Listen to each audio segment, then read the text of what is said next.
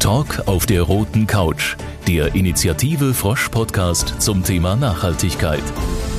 Mehr Informationen unter initiative-frosch.de.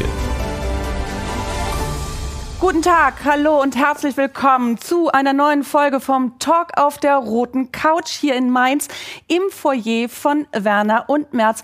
Wie schön, dass Sie da sind. Lässt sich die Welt so retten, die Erderhitzung aufhalten, den Schokoriegel, das Sweatshirt, der Sneaker, auch das Kondom, das gibt es jetzt alles in der Variante klimaneutral.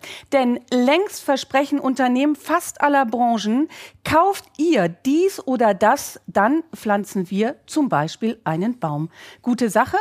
Lösungen für die Klimakrise brauchen wir unbedingt. Die Temperatur für ein einwandfreies Funktionieren unseres Gehirns liege bei etwa 22 Grad Celsius. Das sagte mir erst vor kurzem Claudia Treidel-Hoffmann, die Direktorin des Instituts für Umweltmedizin des Helmholtz-Zentrums München.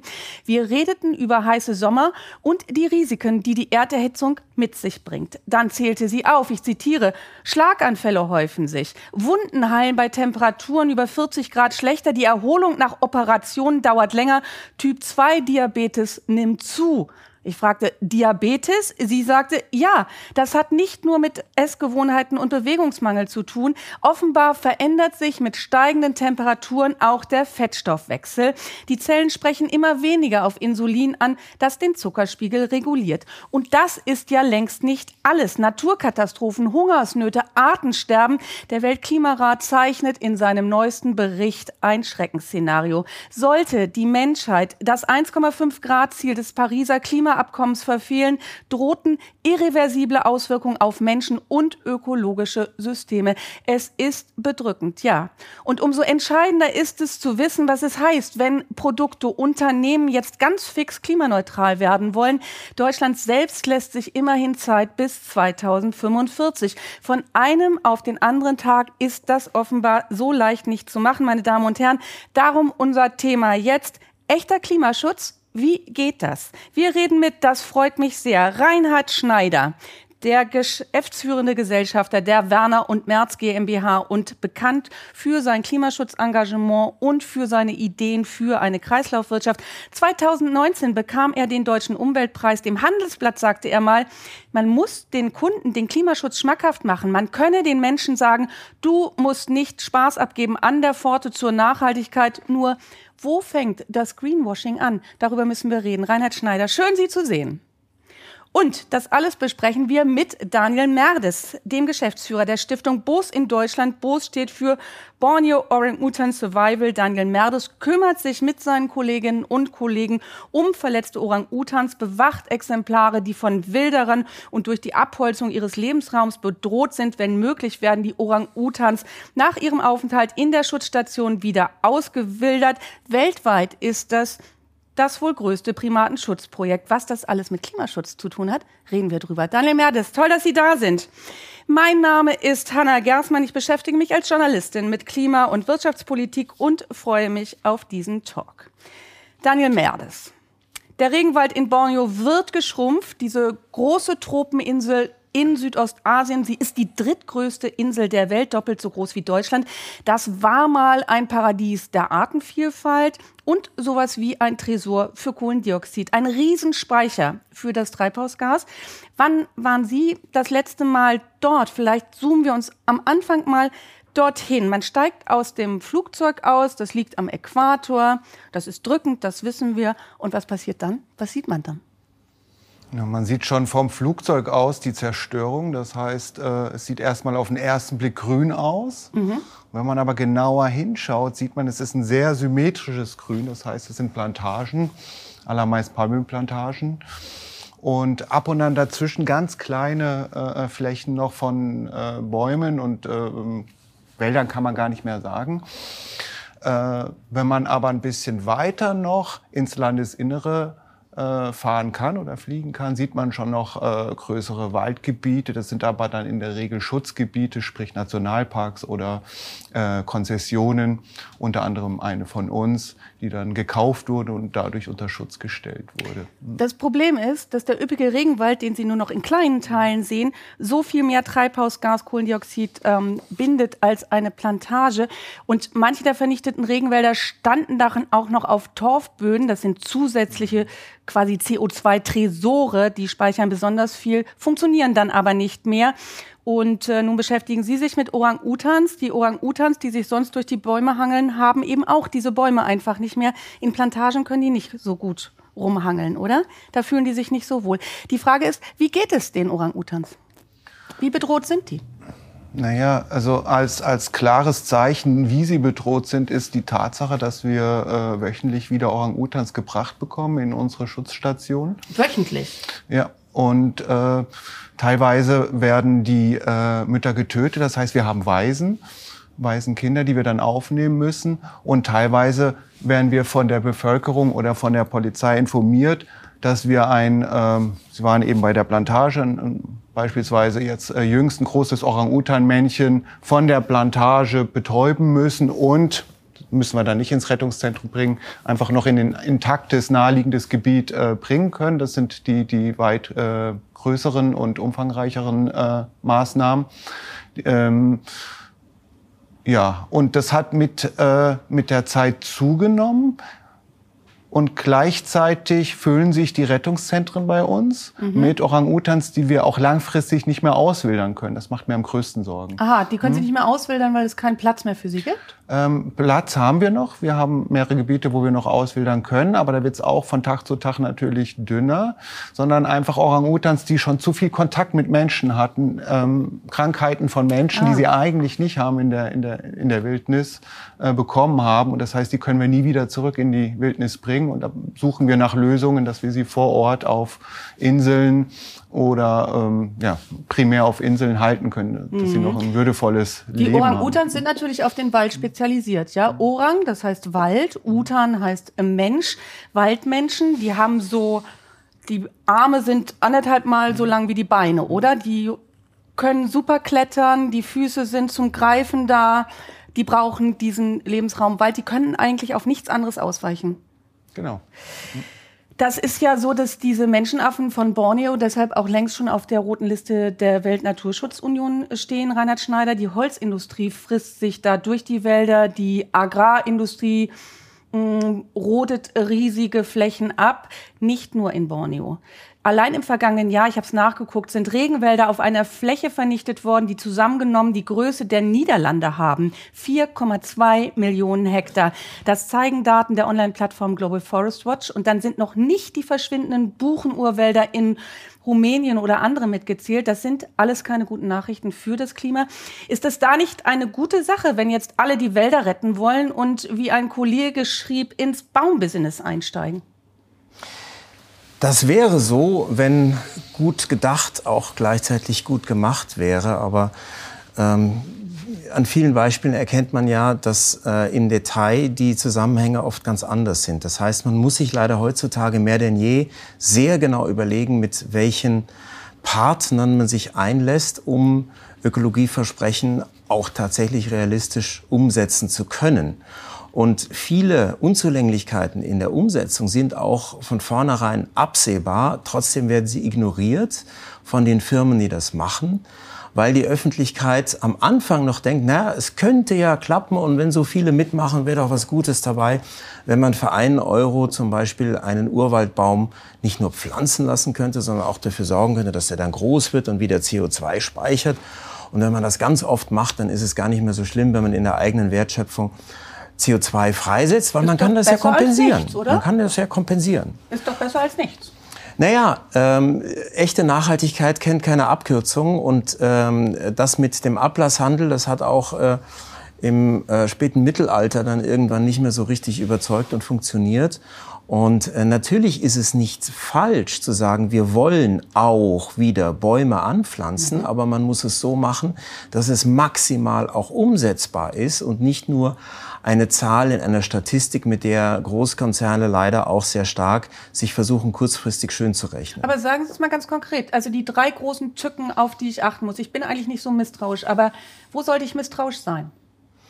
Wenn der Baum zu billig ist zum Beispiel, es ist unrealistisch für einen Euro einen Baum nicht nur irgendwo als Samen in die Erde zu bringen, das ist leicht, den vom Flugzeug als, als Samenkapsel oder einzelnen Samen abzuwerfen irgendwo hin, sondern es geht ja darum, den auch so zu pflegen, dass er die kritische Lebensphase ist ja bei Babys auch nicht anders. Am Anfang ist man am, am, am, als, als Individuum, als Lebewesen am verwundbarsten, bis man dann selber für sich sorgen kann. Aber vielleicht ein Baum allein in den ersten fünf Jahren braucht schon äh, ein bisschen was an Zuwendung, damit er nicht bei der ersten Regenpause, Dürre oder durch Verbiss dann gleich wieder äh, auch zugrunde geht. Und das braucht auch ein gewisses Investment und das vor allem von Firmen, die nicht nur maximieren wollen, dass sie irgendwo eine tolle Statistik haben und sagen, wir sind die nachhaltigsten, weil wir können pro Euro am meisten theoretische Bäume irgendwo anlegen, so als Annahme, und deswegen kriegen wir am meisten Spendengelder, sondern die sollten Spendengelder kriegen, die die beste Umsetzungsrate auch nachweisen können.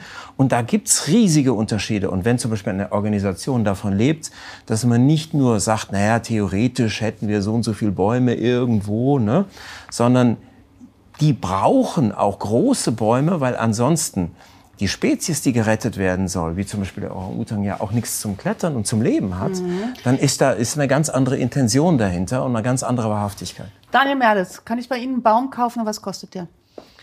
Der Baum, den Sie bei uns kaufen können, der kostet ähm, circa drei Euro. Und bei den drei Euro ist, ist von vornherein einberechnet, dass wir für die lokale Bevölkerung äh, auch sorgen. Das heißt, wir stellen sie an und Sie, was Sie gerade beschrieben haben, Herr Schneider, Sie helfen uns dann auch die ersten drei Jahre, die ersten kritischen Jahre, dass der Baum dann auch wirklich äh, ähm, wachsen kann. Er wird dann befreit von äh, Schädlingen und so weiter. Und das sind genau diese drei kritischen Jahre, die oft in der Rechnung vergessen werden. Und dadurch haben wir auch eine Erfolgsquote von 90 Prozent, was ähm, recht gut ist. Was muss man noch beachten, außer dass man mit der Bevölkerung vor Ort äh, zusammenarbeitet? Man muss auch ähm, beachten, dass insbesondere in dem äh, Anbaugebiet, äh, wo wir tätig sind, ähm, das ist äh, Torf, dass die ganze Infrastruktur zur Verfügung steht. Das heißt, Torf, der bis bis zu 100 Meter in der Tiefe geht. Bis heute ist das noch nicht ganz erforscht, wie tief wirklich. Äh, und das brennt wie Zunder. So. Und mhm. äh, jedes Jahr gibt es große Waldbrände auf der Insel aus, mhm. aus verschiedenen Faktoren. Oft ist es die Zigarette. Mhm. Ab und an wird einfach abgebrannt, um, um ähm, Land zu gewinnen. Ähm, und wenn, wenn dieses Torf brennt, das ist eine unheimlich riesige CO2-Summe, die in die Atmosphäre äh, gerät. Das heißt, wir haben überall ähm, Wasserstellen eingerichtet, damit wir re recht schnell ah, äh, löschen können. Mhm. Und wir haben überall ähm, mit, äh, mit Hilfe der, der Dörfer auch äh, Feuer. Ähm, Teams, die immer wieder schauen, wo es raucht, wo könnte was passieren und gleichzeitig, gleichzeitig äh, Aufklärungsarbeit leisten und zu sagen, aufpassen mit der Zigarette, bitte hier nicht abbrennen und so weiter. Ja. Mhm. Reinhard Schneider, wie viele Bäume haben Sie denn dann? Weil Sie haben ja Ihren Umweltpreis, den Sie 2019 bekommen haben, dotiert mit 250.000 Euro an Boos gespendet. Haben Sie sich die Bäume schon mal angeguckt und wie viele sind das eigentlich? 3 Euro, 250.000? Also die Rechenaufgabe ist Gott sei Dank nicht allzu kompliziert, die sich äh, aus dem Stückpreis hier ergibt. Äh, ich hatte fest geplant, mit einer Familie runterzufliegen, auch wenn das dann, eine, also äh, ökologischere Reisemethoden auf eine Insel zu kommen, sind halt dann sehr langwierig. Wir wollten tatsächlich dahin fliegen, dann kam Corona dazwischen. Und äh, es ist ja auch so, dass äh, leider auch äh, äh, Menschenaffen viele Keime auch von Menschen übernehmen können. Das heißt, gerade zu solchen Sachen muss man besonders sensibel sein. Deswegen wurde aus dem Besuch vor Ort nichts. Aber ich freue mich sehr, dass äh, wir ja auch Feedback bekommen haben. Äh, äh, auch ein sehr schönes Video, wo gezeigt wird, wo unser Wald jetzt nicht nur angepflanzt wird, sondern auch wirklich hochgezogen wird. und dass wir da auch einen nennenswerten Beitrag mit den äh, 250.000 äh, Euro haben leisten können. Nun muss ja Indonesien selbst auch die Verpflichtung des Pariser Klimakoms einhalten. Ähm, könnte jetzt Indonesien sozusagen, die Frage stelle ich an Sie beide, Ihre Bäume, die Sie dort haben, anrechnen auf seine Klimaschutzbemühungen? Dann hätte man sozusagen eine Doppelrechnung, oder? Wie funktioniert das? ich wage jetzt nicht äh, da zu sehr Mut zu maßen, wie Indonesien das rechnet oder nicht, aber man muss natürlich schon darauf achten, dass man äh, doppelt, dreifach, mehrfach Rechnungen verhindert, weil das wäre dann quasi ein, ein äh, äh, Freikauf perpetuum mobile, ein, ein Ablass perpetuum mobile. Das sollte es nicht sein, aber ich möchte nicht ausschließen, dass das leider auch vorkommt. Mhm. Wo konkret kann ich im Moment nicht sagen. Ja, okay. Aber dann sind wir bei der äh, Frage, was muss man eigentlich tun, damit solche Pflanzaktionen generell nicht zum Greenwashing werden? Die Idee an sich ist ja gar nicht neu. Die kam schon 2002 auf, als Krombacher damit geworben hat, ein Kasten Bier, ein Quadratmeter. Die versprachen immer, wenn ich ein Kasten Bier kaufe, einen Hektar Regenwald zu schützen. Die haben da selber keine Bäume gepflanzt, spendeten aber an einen Nationalpark. Das war damals sehr umstritten. Reinhard Schneider, so die drei wichtigsten Punkte. Was muss man tun? Was ist entscheidend, damit es kein Greenwashing ist? Wie kommt man da jetzt weiter? Also erst einmal lohnt es sich zu recherchieren, welche Organisationen auch ähm, ein, äh, äh, hervorragende Referenzen haben, eine gute Reputation und dass man vielleicht auch und dass sie sich an der Eingangsschwelle mal wartet, wo, wo, wo sind denn erfolgreiche Projekte, wie viele sind das, äh, wie, wie wird denn dort gezeigt, dass das auch wirklich tatsächlich umgesetzt wird. Das heißt, neue Agenturen, die gerade erst anfangen, haben es dann natürlich schwerer, weil die diese Referenzen noch nicht haben können. Die haben aber vielleicht auch nicht die Erfahrung und wissen gar nicht, wie schwierig es, äh, schwierig es ist, in den Regionen sich dann auch durchzusetzen. Und da zählen halt Bewährte, die schon gezeigt haben, dass sie ernst zu nehmen sind. Ähm, dann das Zweite ist sicherlich der Preis. Man muss wissen, äh, was nötig ist an Investitionen, um den Baum durch die kritische Phase dann auch durchzubringen. Und drittens würde ich sagen, wenn dann auch noch dazu kommt, dass man nicht nur ähm, einzelne Bäume zählen möchte, möglichst viele, sondern den, den Nutzen der großen Bäume im zentralen Fokus hat, zum Beispiel eben als Lebensraum für Primaten, dann ist klar, dass einer solchen Organisation nichts daran liegen kann, irgendetwas anzupflanzen, was eben nicht zu diesem Lebensbaum äh, oder zu diesem Lebensraum beiträgt, weil es gar nicht groß wird. Mhm. Aber trotzdem müssen Sie uns noch mal sagen, Daniel Merdes, das ist ja ein sehr großer Vertrauensvorschuss, den Sie auch hier haben. In Deutschland, wer da Bäume pflanzt und zum Beispiel Fördergelder beantragt, der muss Quittung der Baumschule vorlegen, der muss sich auch mal von örtlichen Behörden kontrollieren lassen. Wie ähm, garantieren Sie die Also dass Sie mit Sicherheit alles Gute tun. Was für eine Nachweisbarkeit gibt es da? Die Nachweis, äh, Nachweisbarkeit ist bei uns digital. Also wir haben natürlich auch eine Buchhaltung und haben auch die besagten Quittungen natürlich. Aber wir haben auch ein äh, Digital-Tool, das heißt Lebenswald. Das arbeitet mit äh, Satelliten, aber auch mit Drohnen. Ähm, vor circa einem Jahr wurde es aufgesetzt. Das heißt, jeder kann auf lebenswald.org gehen und kann sich den Wald anschauen äh, kann die, kann die äh, äh, Veränderung sehen. Mhm. Ähm, und das ist maximal transparent. Das heißt, wenn was abbrennen sollte und wir dann wieder aufforsten müssen, sieht man das auch. Okay. Und ähm, müssen die mhm. Firmen, mit denen Sie kooperieren, bestimmte Kriterien erfüllen? Oder arbeiten Sie mit allen Firmen zusammen? Oder haben Sie schon mal jemanden abgelehnt? Rüstungsindustrie, keine Ahnung, was man sich so vorstellen kann, die bei Ihnen anklopfen? Es klopfen von Tag zu Tag mehr an. Das okay. Thema ist natürlich in aller Munde und natürlich müssen wir ablehnen. Also wir, wir, wir machen eine ganz klare, äh, tiefe, intensive Prüfung aller Firmen und uns geht es nicht um Versprechungen und, und um, naja, damals schwierig, aber zukünftig wollen wir, das reicht uns einfach nicht, sondern wir äh, fordern die Firmen auf, direkt in ihre Lieferketten zu gehen. Ver Veränderung beginnt im eigenen System, das beginnt in der äh, Lieferkette. Und äh, wenn das auf einer gewissen Art und Weise auch sauber, transparent und fair ist, dann können Sie auch mit uns arbeiten. Mhm. Reinhard Schneider, braucht man vielleicht, um diese Nachweisbarkeit und äh, dieses Nicht-Greenwashing zu garantieren, internationale Regeln? Braucht es eine internationale Instanz? Ich würde mir das wünschen, aber ich weiß leider auch, wie schwierig es ist, internationale Vereinbarungen zu treffen mit vielen, vielen Staaten und Lobbyverbänden. Von daher ähm, darf man nicht warten, bis es jetzt das große globale Siegel gibt, weil es leider auch sehr starke Interessen gibt, die halt äh, äh, erstmal anspruchsniedrig zu halten, leider auch von einzelnen Regierungen, die vielleicht auch sehr stark an äh, Palmölausbau weiter interessiert sind. Und äh, von daher, äh, es wird noch eine erhebliche Zeit im Verantwortungsbereich jedes einzelnen Unternehmens sein, äh, Dinge selber zu recherchieren. Und wenn es Hilfsmittel gibt, wie die digitale, äh, ähm, digitalen Beleg, das muss man auch auswerten selber, weil es bringt ja nichts, wenn dann einfach dieselbe Fläche immer wieder neu angepflanzt und dann wieder äh, äh platt gemacht wird oder brandgerodet, um sie wieder neu anzupflanzen und jedes Mal zu sagen, ja, gepflanzt haben wir. Und solche Beispiele gibt es natürlich auch. Aber die Forderung nach einem einheitlichen Qualitätssiegel, die sollte zwar aufrechterhalten bleiben, aber der, die Erwartung, dass das äh, innerhalb nützlicher Frist auch dann entsteht, die ist wahrscheinlich nicht allzu groß oder sollte nicht allzu groß sein.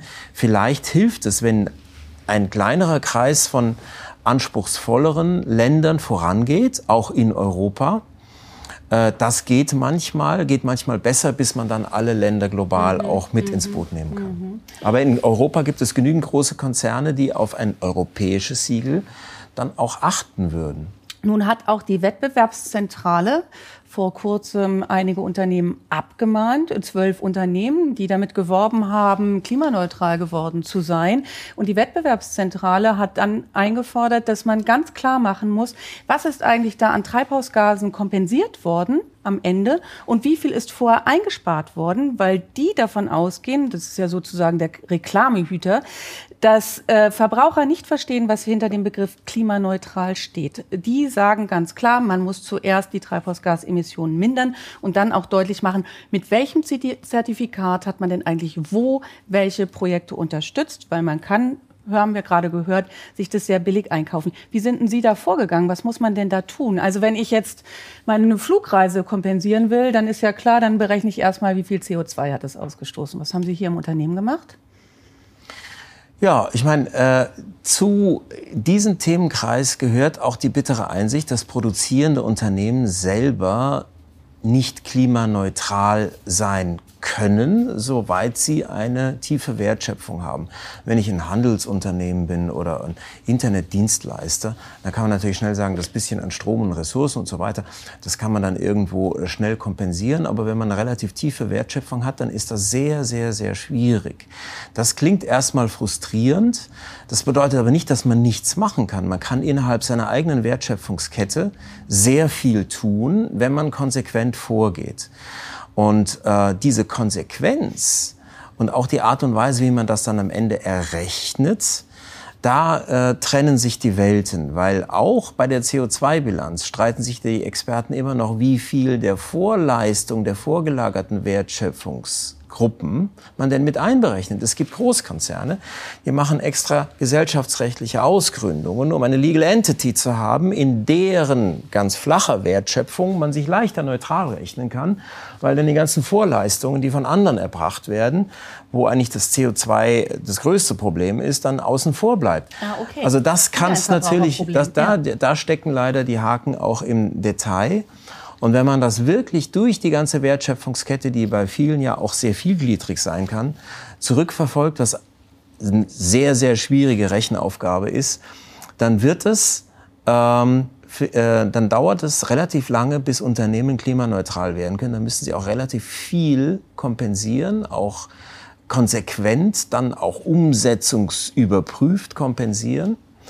Ähm, besser ist es natürlich, wenn man rechtzeitig anfängt, in der eigenen, im eigenen Einflussbereich das maximal Machbare umzusetzen und da sind wir äh, vielleicht gar nicht so ein, so ein schlechtes Beispiel, weil wenn andere noch ankündigen, bis zu welchem Ende des Jahrzehnts sie dann mal nur noch mit Ökostrom und Ökoenergie arbeiten, machen wir das schon seit über zehn ja. Jahren. Sie haben eine Solaranlage auf dem Dach, stimmt's? Äh, wir haben eine Solaranlage auf dem Dach und äh, das, wir, haben hier, wir sitzen hier in einem Energie-Plus-Haus, wo 20 Prozent mehr Energie erzeugt wird, als darin verbraucht wird. Das reicht natürlich noch nicht vom Plus, um die gesamte Produktion damit zu unterhalten, aber wir haben schon seit über zehn Jahren ausschließlich Ökostrom Und dann sind wir wieder beim Thema Ganzheitlichkeit. Macht man in allen Bereichen das, was zum Ressourcen- und CO2-Schutz oder CO2-Schonung denn auch technologisch schon machbar ist. Also wenn man mal neu baut, wie wir jetzt unsere Produktionsstätte, in der wir unsere Kapazität verdoppeln, dass wir äh, den höchsten Einsatz von äh, Recyclingbeton haben, der in Rheinland-Pfalz jemals verwendet wurde, was auch sehr stark CO2-schonend ist äh, bis hin zur Elektromobilitätsförderung der Mitarbeiter. Mhm ähm, und Umstieg auf heimische Rohstoffe, die nicht aus den Tropen kommen und auch nicht über lange Transportwege hierher müssen und die Kreislaufwirtschaft bei den Verpackungen. Und dann entsteht ein Puzzle an Maßnahmen. Okay. Und das muss man konsequent mhm. vorantreiben. Und für viele ist es eine wohlfeile Abkürzung zu sagen, äh, da spende ich doch irgendwo oder da, da, kaufe ich Zertifikate irgendwo in Afrika. Und da hat ja auch die Presse das schon das halt ins Visier genommen, mal zu gucken, wird da überhaupt kompensiert ja. oder ist das nur ein Versprechen? Ja. Und da kann ich nur zurückkommen zu dem Statement, Nachhaltigkeit, echte Nachhaltigkeit kennt keine Abkürzung. Ja. Und äh, das ist Gott sei Dank etwas, was mehr und mehr Verbraucher auch nachvollziehen. Es gab eine große Recherche der, Wochenendzeitung, äh, der Wochenzeitung Die Zeit, die mal nachgefragt haben bei einer großen bekannten Agentur Plan for the Planet, ob denn all die Bäume, die da angekündigt worden sind, tatsächlich auch gewachsen sind und groß geworden sind. Daniel Merdes, müsste es nicht auch in Ihrem Sinne sein, dass man eigentlich diese Schummeleien und so weiter ausschließen kann? Bräuchten Sie einen Standard? Würde das irgendwie helfen? Und wie könnte so ein Standard dann aussehen? Natürlich würde es helfen. Also ähm, ist natürlich keine, keine Waffengleichheit, wenn äh, auf der einen Seite geschummelt wird.